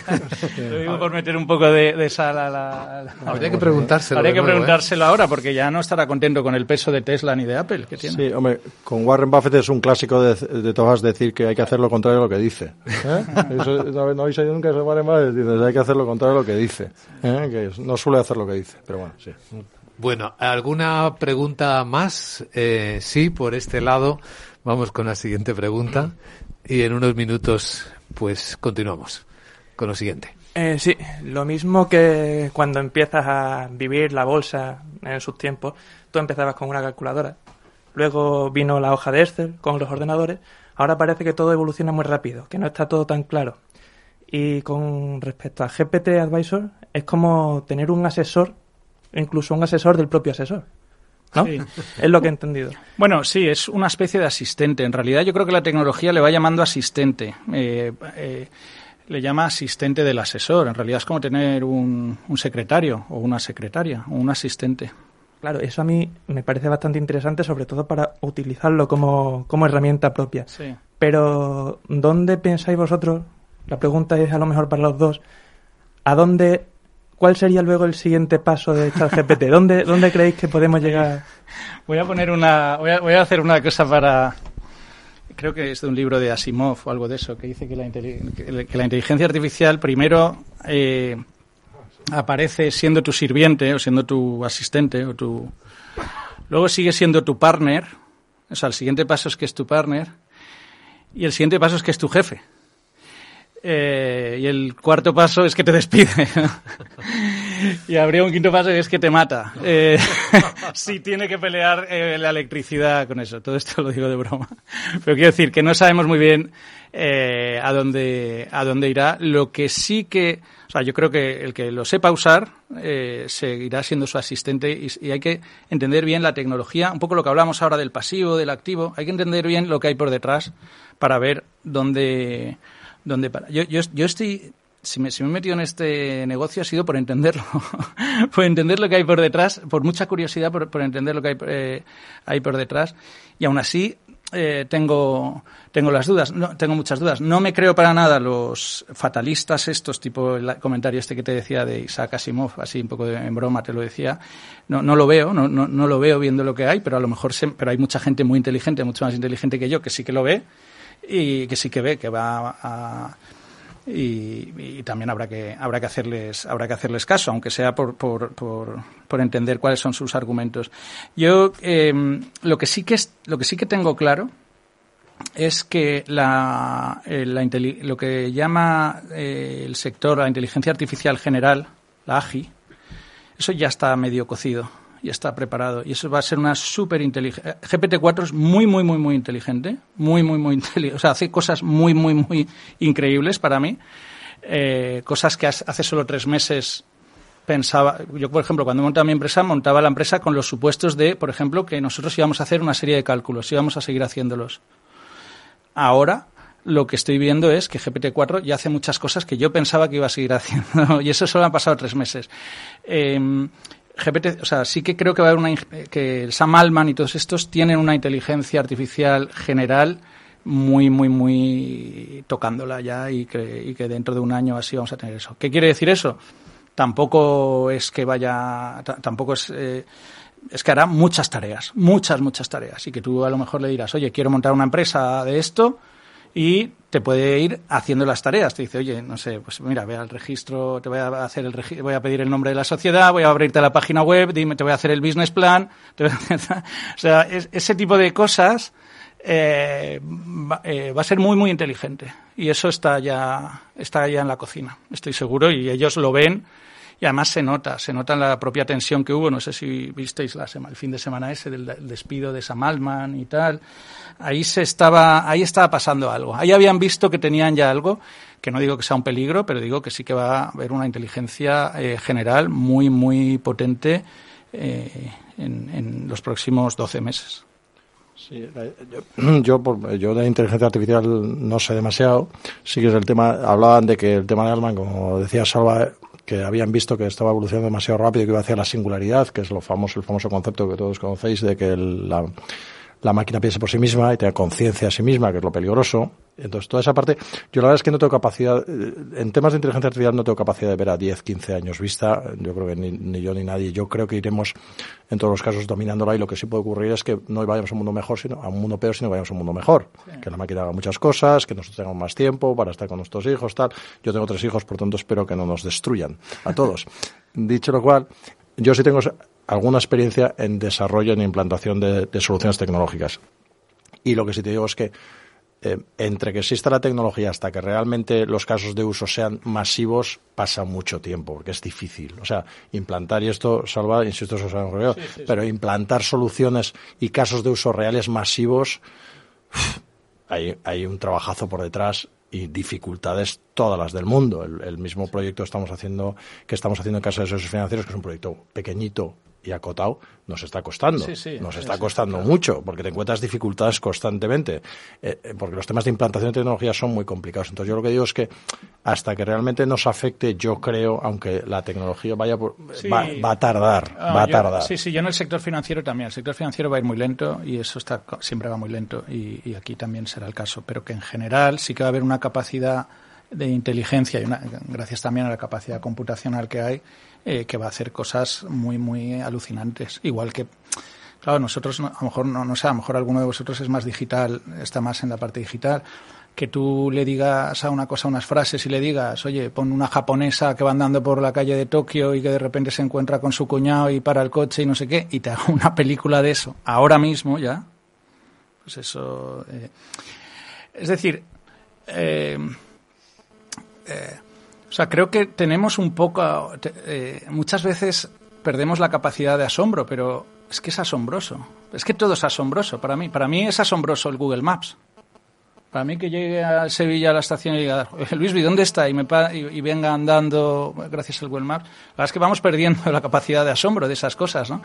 Pero lo que vamos a ver los próximos años de, con inteligencia artificial, vamos, yo creo que nos debe, eh, nos debe hacer recuperarla al menos, ¿no? Sí, hay que pendiente, por cierto, la potencia computacional, que es una variable clave, que al final todos los ordenadores cuánticos, que sabéis que, entre otras muchas cosas, lo que te hacen es estar, ya sabéis, el 0 y el 1, pues están a la vez en el 0 y el 1, que es una de las cosas que te hacen la, las ordenadores.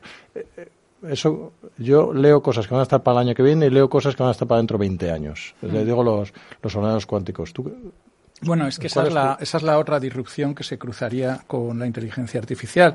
Pero de algún modo, aunque no haya ordenadores cuánticos, ya hay una, o sea, ya hay una gran capacidad cuántica. O sea, aunque no haya un, aunque no hayas llegado al sumum de esa tecnología, ya, ya está disponible. Es decir, si no hubiera una capacidad cuántica tan bestia y el coste de la energía hubiera bajado tanto para eso, no, no existiría OpenAI, no existiría ChatGPT, porque ChatGPT ha salido todo Internet y lo ha procesado todo Internet. Eso es una barbaridad ya. O sea, eso ya es una, capaci una capacidad cuántica eh, cuantitativa importante.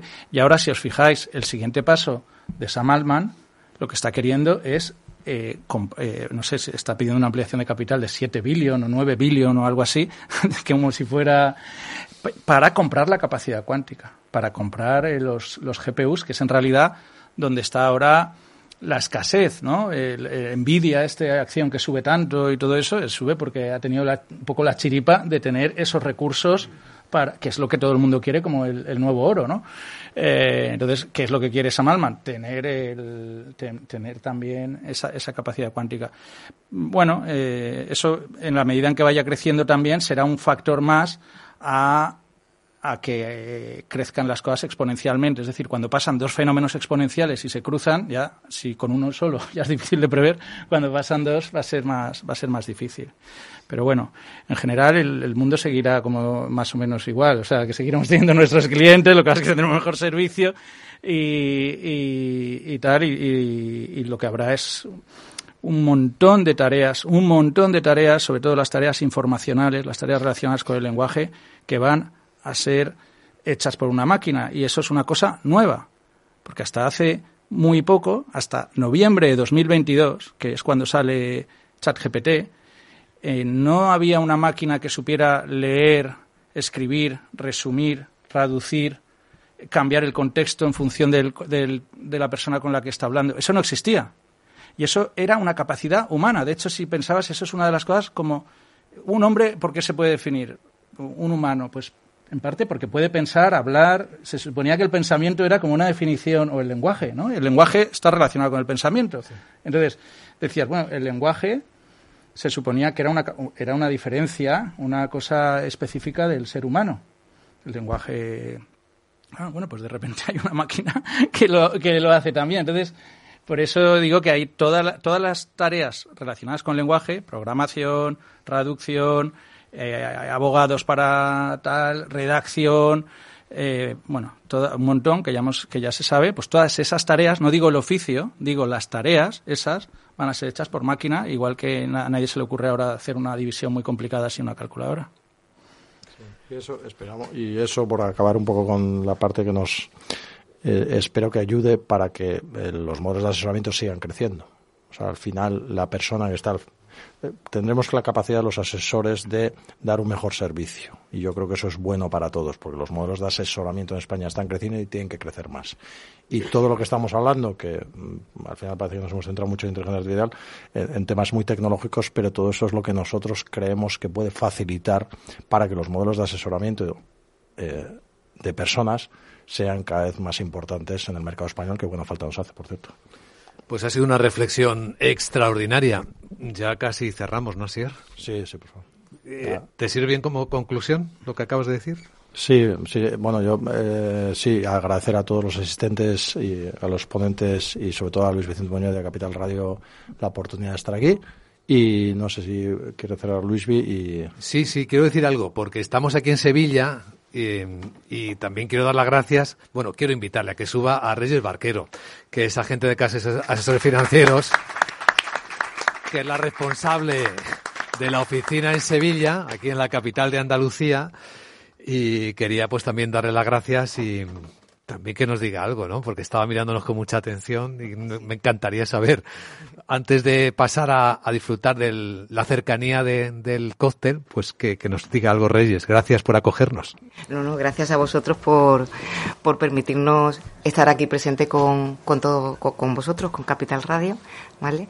Y, y sí que he escuchado con muchísima atención, la verdad, porque yo sigo aprendiendo continuamente y todo esto pues me sirve para ir un poquito un poquito más más allá. Eh, y fíjate que después de, pues no sé qué llevamos, hora y media. Un poquito más, ¿no? Bien. Pues eh, a priori me quedo con una cosa que tú dijiste en los cinco primeros minutos. Sí, es decir, eh, los, los clientes, los potenciales, el, el, cliente último tiene que ser consciente de que tiene que poner en su vida un asesor financiero, ¿vale? que es algo que existe pues prácticamente en, todos los países anglosajones, ¿vale? Pero que aquí está costando que nos vean como una referencia y, que nos vean como una persona importante a la hora de planificar pues su, su futuro financiero, su presente y su futuro financiero. Entonces eso lo dijiste en los primeros cinco minutos, pero es que después de hora y media creo que, que es un mensaje súper importante. La inteligencia artificial vendrá para para ayudarnos, creo, no para sustituirnos. Habrá muchas personas que se puedan sustituir, eh, pero, pero creo que la, figura de la gente eh, no. Y, la pandemia lo ha puesto muy, muy encima de la mesa. ¿Vale? Hay una, una parte del asesoramiento financiero que, complementado con la inteligencia artificial, eh, que nos puede hacer más ágiles, que nos puede permitir hacer una propuesta de inversión a lo mejor mucho más solvente, que la que podamos presentar hoy día, porque va a ir aprendiendo y nosotros con ella, ¿vale? Pero la parte emocional de los clientes que se ha puesto de manifiesto en, en momentos eh, realmente importantes, ¿vale? Esa es difícil que la máquina la pueda sustituir, que nos pueda sustituir en ese, en ese momento.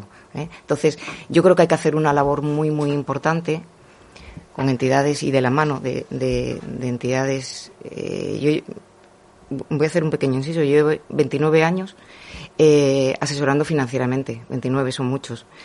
Llevo cuatro como agente, casi cuatro ya, como agente de la mano de, de Caser. Y, puedo decir que mi trabajo en estos cuatro años ha sido muchísimo más gratificante que todos los, anteriores, donde he ido aprendiendo realmente, ¿vale? Hasta llegar aquí. Y, y, quizás esté viviendo pues un poco el, colofón de, de, mi parte de asesoramiento financiero, eh, donde pues el refuerzo que me puede dar la, entidad es realmente importante.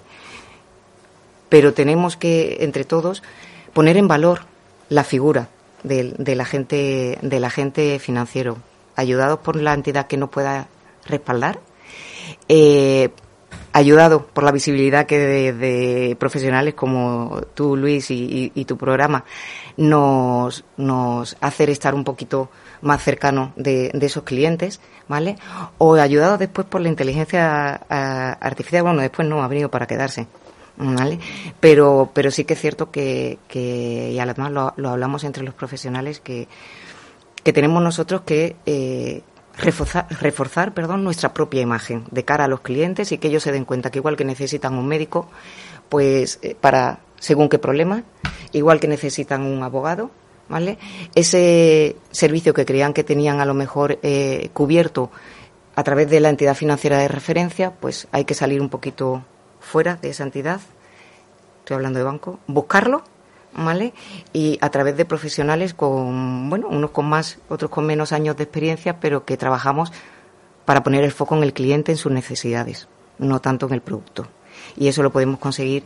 Y yo lo he conseguido después de veintitantos años, de 25, estos cuatro, a través de, del modelo agencial.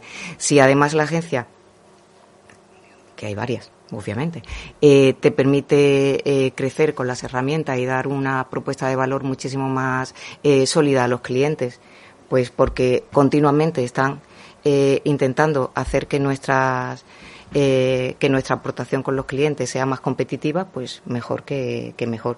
Yo lo he encontrado en Caser Asesores Financieros. Aquí tengo a, otros compañeros también de, la zona, que es muy importante el, refuerzo que estáis haciendo. Y quiero agradecerlo aquí, eh, en público, para el crecimiento del, del asesoramiento financiero en la zona sur de, eh, de España, en Andalucía, y aquí estoy acompañada por compañeros de Málaga, de Ceuta, una reciente incorporación en, en Córdoba también, eh, porque yo creo que todos vemos que, que realmente podemos seguir, eh, pues, haciendo que los clientes entiendan que, que, somos importantes para una planificación financiera. A partir de ahí yo quería agradecer, pues, a Capital Radio la visibilidad que nos permite, a mi agencia, por, por supuesto, por, por ese apoyo continuo y, y, ese, ese acompañamiento que estamos teniendo desde el, desde el principio a ponentes como, como Salvador y como Manuel Alejandro que nos permiten también crecer, formarnos y estar muchísimo más actualizados. Y no sé si me corresponde a mí, pero bueno, a todos vosotros por, por que, no lo sé realmente, por estar aquí con, hoy con, con nosotros. Y, y, bueno, espero que nos acompañéis también en el cóctel que vamos a tener ahora a continuación y poder seguir intercambiando un poquito impresiones, más con ellos que conmigo, pero bueno, que también nos, nos ponemos a, a vuestra entera disposición. ¿Vale? Y, y, poco más, ¿no? Pues gracias, Reyes, gracias a Sier, gracias Salvador, gracias a Manuel Alejandro, gracias a quienes nos habéis acompañado presencialmente aquí en Sevilla, gracias a la Cámara de Comercio y gracias a las personas que también nos están escuchando, nos han escuchado o nos van a escuchar en algún momento, porque probablemente compartirán con nosotros el conocimiento y la buena experiencia de esta tarde. Muchas gracias.